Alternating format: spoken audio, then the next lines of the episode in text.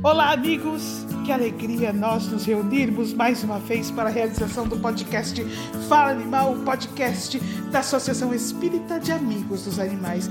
Mas eu digo além disso, este é um podcast que pertence às vozes que nós ainda não conseguimos ouvir com clareza em nossa mente, traduzir efetivamente as formas de comunicação que estas crianças tão queridas têm para conosco e entre eles nós ainda estamos desenvolvendo meios, técnicas acima de tudo, para entender a linguagem de nossos irmãos animais. No entanto, há um método, assim, irrepreensível compreendê-los, que é a observação. Mas não é observação com os olhos, não é simplesmente observação com análise, é observação com o evangelho no coração, é observação com a compaixão, com o amor ao próximo, é colocarmos em nossos olhos as lentes da evolução, é treinarmos os nossos ouvidos para a voz do Cristo nos ensinando a amarmos uns aos outros conforme Ele nos amou.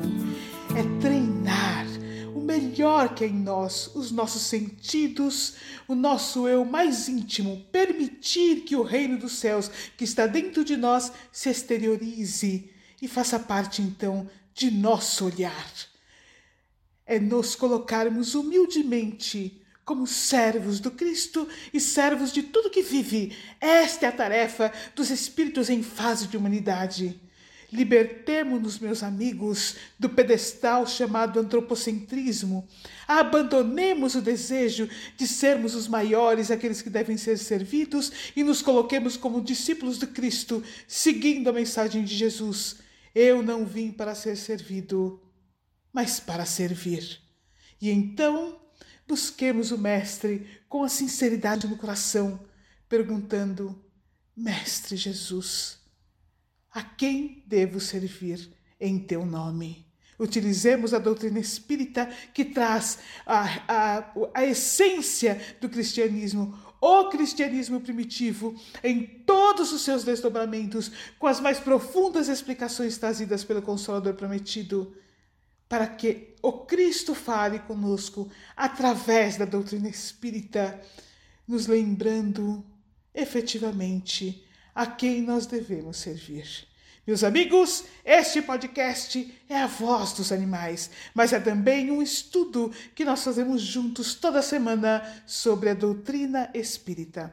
Hoje nós vamos adentrar o capítulo 4 do livro Evolução em Dois Mundos, mas nós vamos trazer este capítulo com exemplos e olhar para os nossos irmãos animais a partir desses exemplos, compreendendo o que nos diz o capítulo 4 do livro Evolução em Dois Mundos, aprendendo a traduzir isso para o nosso cotidiano, porque os estudos, meus amigos, o conhecimento serve para que nós possamos compreender as lições de Jesus, as lições do Evangelho com mais clareza. É por isso que existe a doutrina espírita. A doutrina espírita são portas que se abrem para a nossa compreensão, mas essa compreensão não é para ficar conosco, não é para ser jogada numa gaveta. Não, não.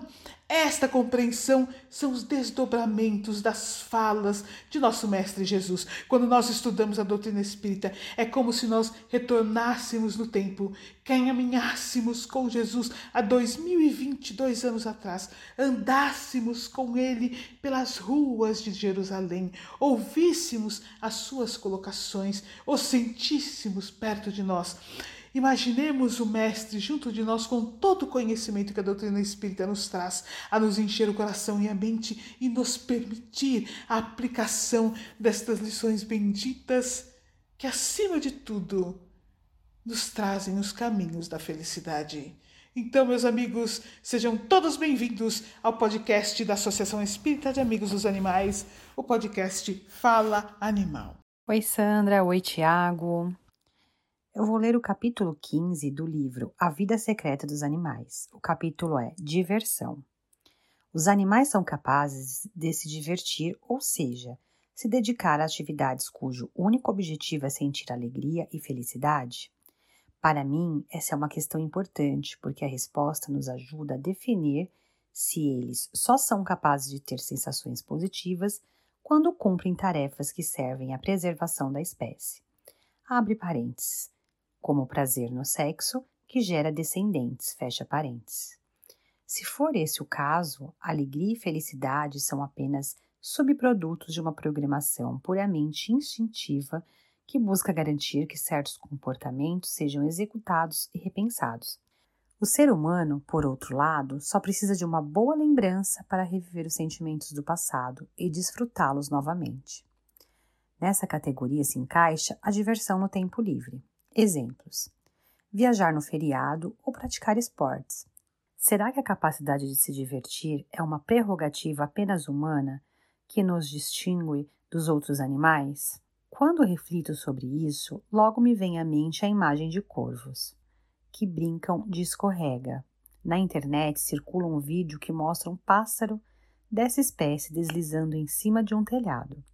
Ele coloca uma tampinha metálica no alto do telhado, pula sobre ela e desliza telhado abaixo. Em seguida, volta e repete. Qual é o objetivo disso? Aparentemente nenhum. E será que é divertido para o animal? Deve ser igual a quando nos sentamos numa superfície de madeira ou plástico e deslizamos morro abaixo. Porque o corvo desperdiçaria energia numa atividade sem objetivo. Afinal, a dura competição na evolução exige que nos poupemos de todas as atividades inúteis e elimina qualquer animal que não seja rigoroso nesse aspecto.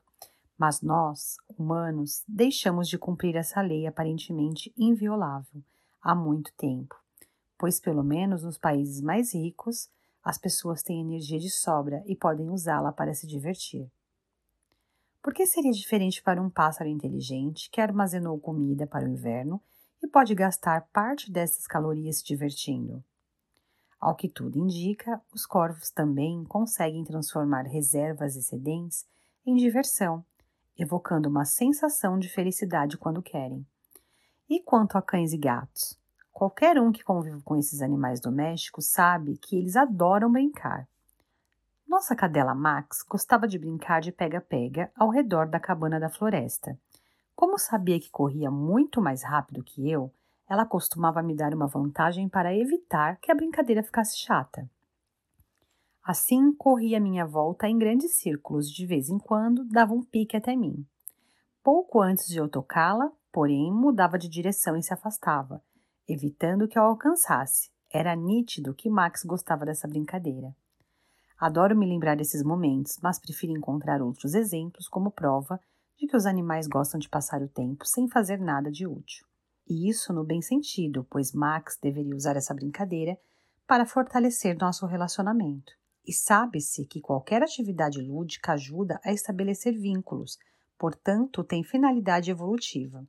A energia investida na coesão do grupo aumenta a resistência da comunidade e ameaças externas.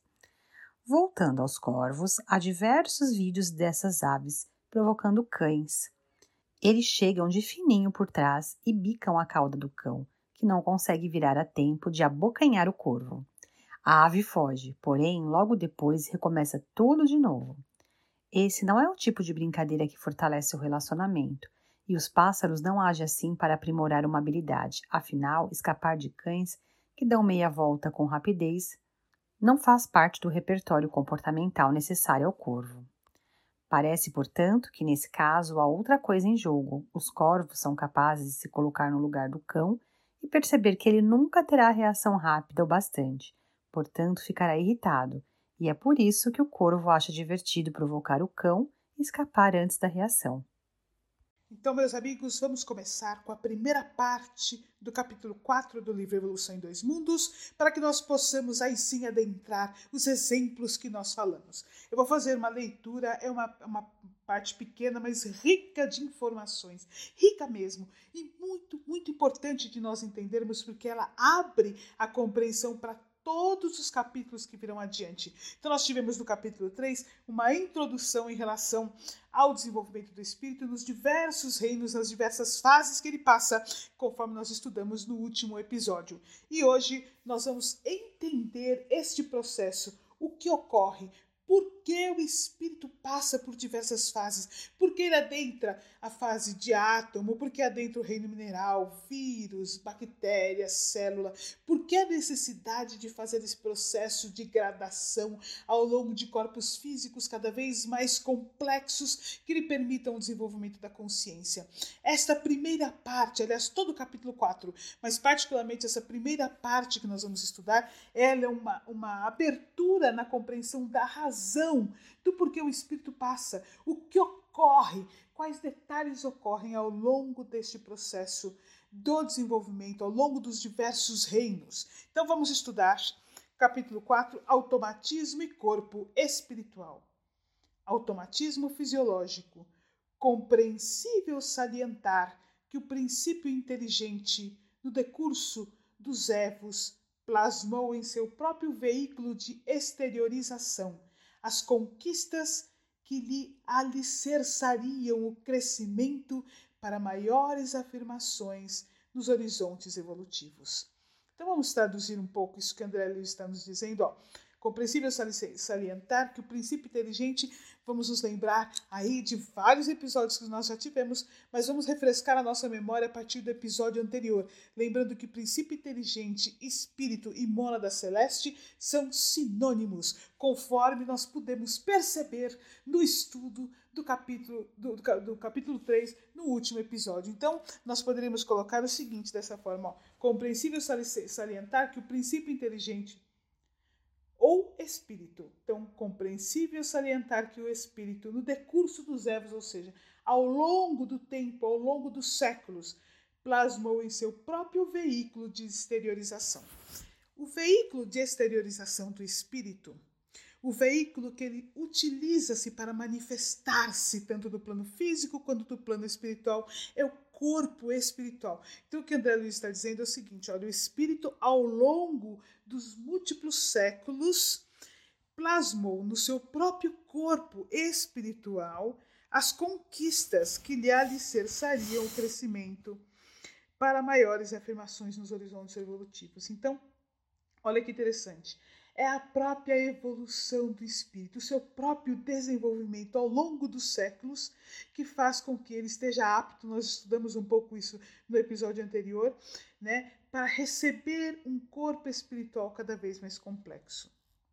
Dando continuidade, ele explica esse processo, olha, dominando as células vivas de natureza física e espiritual, como que empalmando-as a seu próprio serviço de modo a senhorear possibilidades mais amplas de expansão e progresso, sofre no plano terrestre e no plano extraterrestre as profundas experiências que lhe facultarão, no bojo do tempo, o automatismo fisiológico pelo qual, sem qualquer obstáculo, executa todos os atos primários de manutenção, preservação e renovação da própria vida. Lembram, meus amigos, que há vários episódios atrás nós entendemos que o corpo físico é um reflexo do corpo espiritual. Então, o corpo espiritual, que é o veículo de exteriorização, ou seja, que é o veículo em que o espírito se manifesta né, nos dois planos de vida. No plano é, espiritual, ele tem somente o corpo espiritual, que é imortal. E no plano físico, o corpo físico vai refletir o próprio corpo espiritual. Então, tanto o corpo físico quanto, quanto o corpo espiritual são formados por células, células que formam tecidos, tecidos que formam órgãos, órgãos que formam sistemas. Então, nós temos, por exemplo, é, o coração é formado pelas células cardíacas, os rins, pelas células renais, o fígado, pelas células hepáticas e assim por diante. Então, todas estas células estão presentes tanto no corpo físico quanto no corpo espiritual. Vamos nos trazer como exemplo nós no nosso cotidiano. Por exemplo, agora que estamos aqui estudando a doutrina espírita, nós não estamos pensando que o nosso coração precisa bater. Nós não estamos pensando que o nosso pulmão precisa respirar e fazer as trocas de oxigênio e CO2. Nós não estamos pensando que os nossos rins precisam funcionar, que a água que nós tomamos vai seguir determinado percurso para que chegue à bexiga. Nós não estamos pensando, enfim, em como o nosso corpo está funcionando O corpo funciona simplesmente, ou seja, tanto o corpo físico quanto o nosso corpo espiritual. Nosso coração no corpo físico está batendo, nosso coração no corpo espiritual também está batendo. O nosso pulmão está funcionando no corpo físico, tal qual o nosso pulmão no corpo espiritual. Todos os nossos órgãos, nosso metabolismo, a nossa fisiologia, os hormônios estão todos funcionando, tanto do corpo físico quanto do corpo espiritual. Os nossos, nossos centros vitais ou chakras, que são órgãos efetivos presentes apenas no corpo espiritual, também estão funcionando. E nós, enquanto espíritos, dominamos todo este processo de tal maneira que ele já é automático para nós. Nós não pensamos que tem que acontecer, nós simplesmente fazemos de maneira automática. Como quando nós vamos escrever, nós não pensamos como nós vamos escrever, é mesmo a letra A, a letra B, a letra C, nós simplesmente escrevemos uma palavra, depois uma frase, um parágrafo, quiçá uma redação, um livro, porque nós aprendemos a escrever de tal maneira que hoje fazemos isto automaticamente. Com o corpo é a mesma coisa. Nós dominamos as células, tanto do corpo físico quanto do corpo espiritual, de tal forma que todo o processo de manutenção, de renovação do corpo físico do corpo espiritual, todo o processo fisiológico acontece automaticamente a partir das ações do nosso inconsciente, ou seja, nós, enquanto espíritos, dirigimos o corpo físico e o corpo espiritual a partir das ordens que emitimos para as células do corpo físico e as células do corpo espiritual. Ou melhor, para colocarmos numa ordem lógica, para as células do corpo espiritual e aí sim para as células do corpo físico. Então é isso que está nos dizendo. Hoje, nós, espíritos em fase de humanidade, dominamos o nosso corpo espiritual e o nosso corpo físico automaticamente, dominando as nossas próprias células. Olha que coisa incrível, permitindo com que nossa atenção consciente se fique voltada para o meio ambiente ao nosso redor. E nós vamos ver que os animais também já fazem isso. Os animais superiores, ou seja, as aves e os mamíferos, também já dominam as células do corpo espiritual e as células do corpo físico, de maneira que possam se relacionar com o meio ambiente. E são estes exemplos que nós gostaríamos de trazer para nós entendermos o estágio de evolução em que eles se encontram. Esses animais com os quais nós mais nos relacionamos, que mais nos fascinam e também os que nós mais exploramos. Em que estágio eles se encontram de desenvolvimento da consciência? Quantos milhares e milhares de séculos eles já passaram para hoje serem capazes de dominar as células do corpo físico, as células do corpo espiritual, fazendo com que elas trabalhem a seu favor. Eles, enquanto espíritos em grau adiantado de evolução, dominam as suas células, fazendo a manutenção do corpo espiritual e do corpo físico. Oi Sandra, oi Natália, tudo bem? Eu vou fazer a leitura do capítulo 5 desse mesmo livro que a Natália falou, que é a inteligência suína. O porco doméstico descende do javali, que nossos ancestrais consideravam uma fonte de carne. Cerca de 10 mil anos atrás, o javali foi domesticado para garantir que estivesse facilmente disponível sem precisarmos partir em caças perigosas e criado para satisfazer as nossas demandas. Apesar da inteligência humana, o porco de hoje em dia manteve os comportamentos do javali e, acima de tudo, sua inteligência. Primeiro, vamos analisar o comportamento do javali. Antes de mais nada, é bom deixar claro que o javaporco, cruzamento do porco doméstico com o javali, animal encontrado nos Estados Unidos, descende dos porcos que haviam sido domesticados, mas fugiram, por isso também tem um comportamento parecido com a do javali. Ele reconhece os parentes, mesmo que a relação de sangue seja distante. Pesquisadores da Universidade Tecnológica de Dresden fizeram essa descoberta sem querer, enquanto estudavam os territórios dos grupos familiares, também conhecidos como varas. Para o estudo, um total de 152 javalis foi capturado ou sedado, depois equipado com um transmissor e enfim libertado. Dessa maneira, foi possível saber por onde andavam à noite. Os pesquisadores descobriram que, no geral, há poucas sobreposições entre territórios de varas vizinhas. Em média, esses territórios têm apenas de 4 a 5 quilômetros quadrados, muito menos do que se supunha. Para demarcar território, o javali chafurda na lama e depois se esfrega nas árvores, impregnando-as com seu odor. Essas marcas odoríferas, porém, não são permanentes, por isso as fronteiras não são fixas. Assim, é normal que de vez em quando javalis acabem indo aonde não deviam. Em geral, quando javalis desconhecidos se encontram, há confrontos violentos. Por isso, o animal prefere evitar esses embates e é raro haver invasão de javalis que não sejam parentes dos aspas, donos do território. Por outro lado, quando as varas vizinhas são parentes, compartilham até 50% do território. Isso mostra que o javali lida de forma bem mais amistosa com membros da família, ainda que o parentesco seja distante, do que com estranhos. E o mais importante, ele é capaz de identificar os parentes.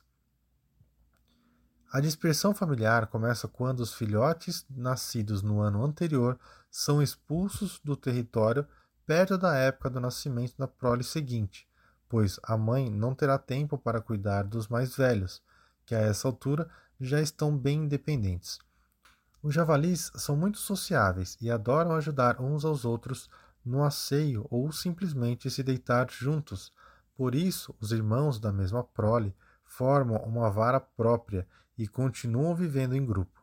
Se a vara de ex-filhotes desgarrados e a velha família agora com novos filhotes, se reencontram, o clima é de paz. Eles se reconhecem e dão bem. Já me questionei diversas vezes se cobras ou coelhos são capazes de identificar seus filhos já adultos no grupo. Após observá-los por muito tempo, acho que posso responder que sim. Mas existe uma condição: os animais não podem ser separados. Se passarem muitos dias em cercados diferentes, começam a tratar uns aos outros como estranhos.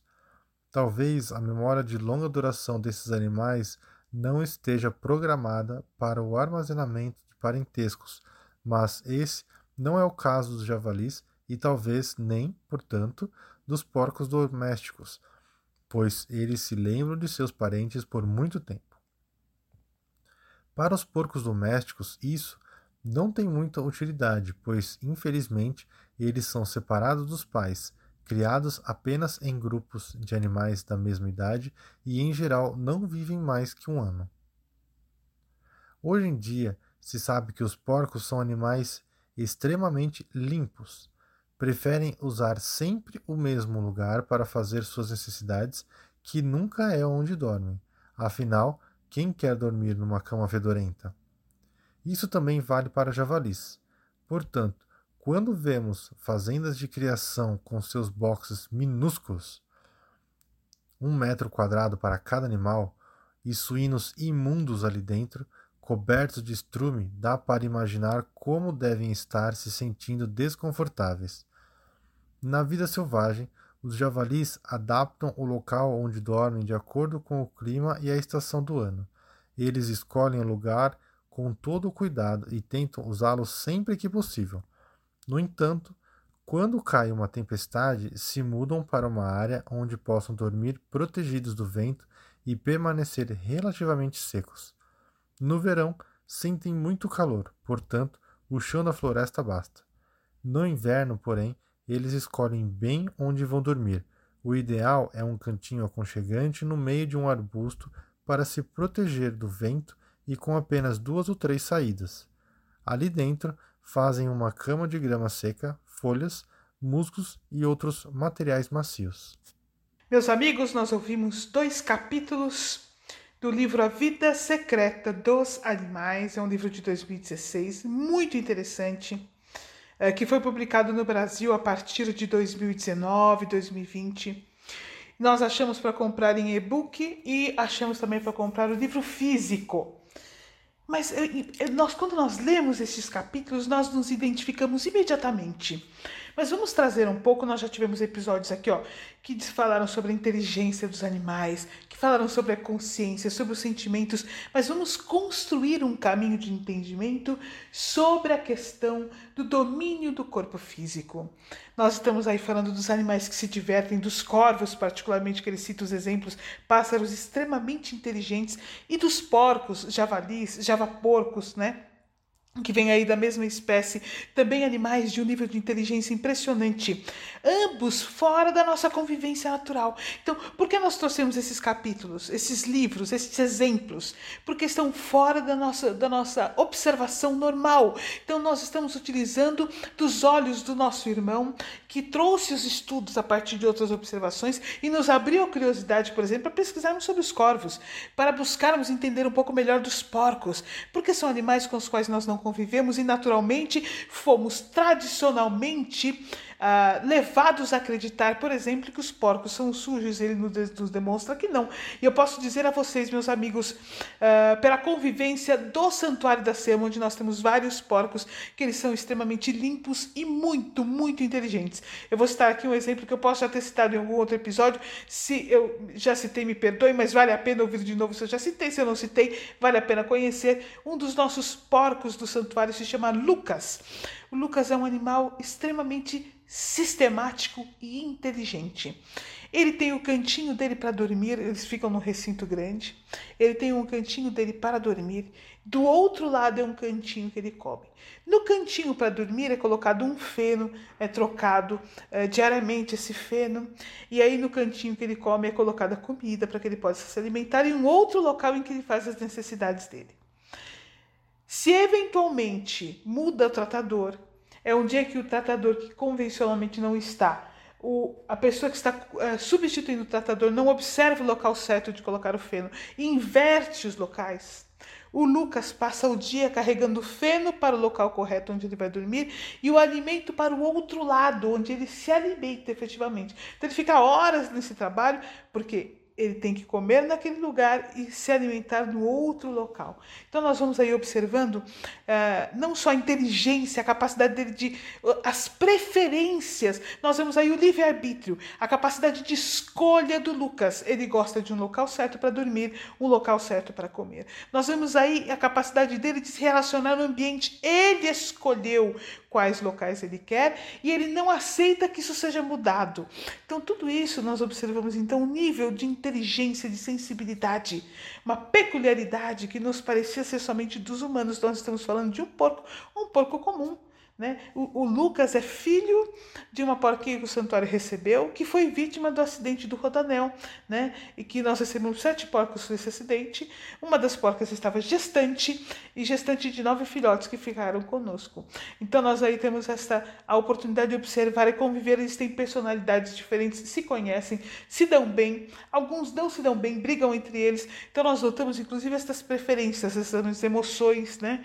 E aí a literatura nos demonstra demonstra que eles são capazes de reconhecer a si mesmos, de reconhecer aos outros, de inclusive identificar os graus de parentesco e se relacionarem conforme nos demonstra a lei de sociedade. Então, a outro, o, o, outro exemplo nos trouxe que os animais se divertem, qual nós, eles brincam. E não tenhamos dúvida nesse divertimento, não só a alegria, quanto o desenvolvimento da consciência. Não nos esqueçamos jamais que por trás desses modelos físicos estão os espíritos em desenvolvimento. Espíritos que, para chegarem no ponto de poderem se divertir, espíritos que, para chegarem no ponto de se relacionarem uns com os outros, de se reconhecerem, de desenvolverem afeição, de dividirem o mesmo lar, conforme nos demonstra o texto. Espíritos que encontram alegria, prazer na vida, chegaram neste nível altíssimo, um nível alto de consciência, de se relacionar. Espíritos que, para chegarem neste nível, um dia foram criados por Deus, nosso Pai. Iniciaram a sua trajetória evolutiva lá com o Mônada Celeste, onde receberam eh, todas, todos os princípios que os levará a adentrarem tanto a fase de humanidade quanto a fase de arcanjo, chegarão eles ao mesmo estágio que nós, espíritos que iniciaram o seu desenvolvimento a partir do modelo físico que é o vírus, o vírus não desculpe, o átomo, adentraram todo o reino mineral, espíritos estes que foram iniciando o processo de aprender a dominar o próprio corpo físico. Já lembra lá que nós vimos no, no, episódio passado, no modelo do, do vírus, quando eles recebem a, a, a, primeiro núcleo de proteína, a primeira proteína que vai formatar todos os modelos físicos, né? Depois bactéria, quando inicia o processo de reprodução, e aí por diante vai caminhar pelas algas, células, algas e assim por diante. Então adentraram todas estas fases, adentraram todo o reino vegetal desenvolvendo a sensibilidade ainda inconsciente do meio ambiente e depois o reino animal. Para que chegassem primeiro em animais inferiores, nós vamos ter oportunidade de fazer cada uma dessas etapas na fase de animais, e aí aves e mamíferos, quando aí sim, André Luiz vai nos contar mais para frente no livro, eu vou dar aqui só uma, um spoiler que a partir da fase de répteis, o espírito já domina o corpo físico completamente. O centro de força coronária já está formado de maneira é, rudimentar. Então, ele é capaz, a partir do centro de força coronário, do centro vital ou do chakra coronário, a controlar tanto as células do corpo espiritual quanto as células do corpo físico, iniciando a partir daí uma consciência total do meio ambiente, desenvolvendo essa consciência do meio ambiente e desenvolvendo os relacionamentos e desenvolvendo a capacidade que vai se multiplicando de maneira impressionante de reagir, o livre-arbítrio e, enfim, outros níveis que nós vamos ter a oportunidade de conversar mais para frente. Então, quando nós nos fascinamos com esses animais incríveis que nós estamos vendo, não nos esqueçamos jamais que são nossos irmãos, filhos do mesmo Pai, que atravessaram, tal qual nós, os Evos, conforme diz André Luiz, plasmando em si mesmos o seu veículo de exteriorização, o corpo espiritual, lhes permitindo hoje, dominando as próprias células, poderem se divertir, utilizar a inteligência, escolher onde vão dormir, utilizar o livre-arbítrio, desenvolver os sentimentos, reconhecendo os parentes e, e, e desta forma, afeiçoados uns aos outros, permitirem dividirem o mesmo território, o mesmo lar, os níveis de afeição que nós nem reconhecemos, o quanto nós ainda não sabemos. Tão pouco, tão pouco tempo faz que nós observamos os animais com mais acuidade, com mais determinação, procurando entendê-los, e neste pouco tempo em que nós desenvolvemos meios para compreendê-los melhor, Quanto, quanto nós já nos descobrimos que o nosso coração seja capaz de se encher de compaixão, que deixemos a nossa alma se envolver pelo maior mandamento, o amor ao próximo, se faça presente que sejamos capazes de amá-los conforme nós nos, nos amamos, de tal maneira que nós possamos vê-los como nossos irmãos de jornada e termos a coragem e humildade de reconhecê-los quais são, entendê-los de maneira mais íntima para abandonarmos a injustiça e nos faz, fazermos representantes do Mestre Jesus, servindo ao processo de evolução dos irmãos que nos cercam. Que Jesus nos ampare a todos. Deixamos aqui um abraço sincero dos voluntários da SEAMA e até a semana que vem.